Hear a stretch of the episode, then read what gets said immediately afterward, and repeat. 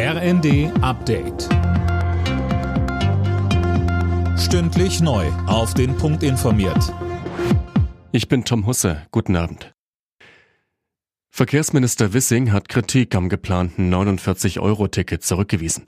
Es mache Bus- und Bahnfahren einfacher und günstiger, so Wissing im Bundestag, auch für Geringverdiener und Menschen auf dem Land.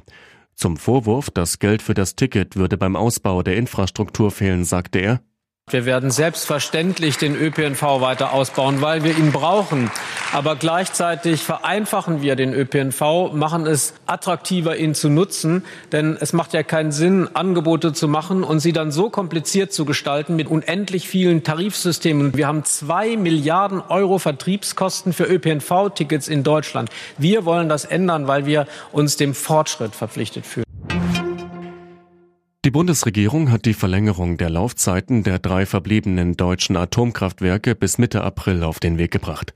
Die Ministerrunde folgte damit einer Vorgabe von Bundeskanzler Scholz. Jetzt müssen Bundestag und Bundesrat noch zustimmen. Der Ausstoß von Kohlendioxid wird in diesem Jahr weltweit um ein Prozent im Vergleich zum Vorjahr steigen.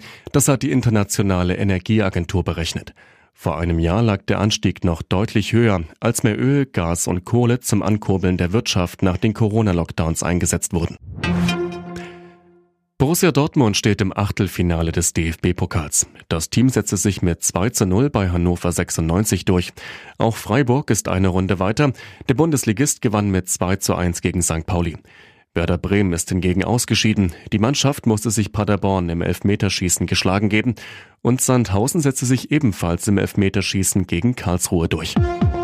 Alle Nachrichten auf rnd.de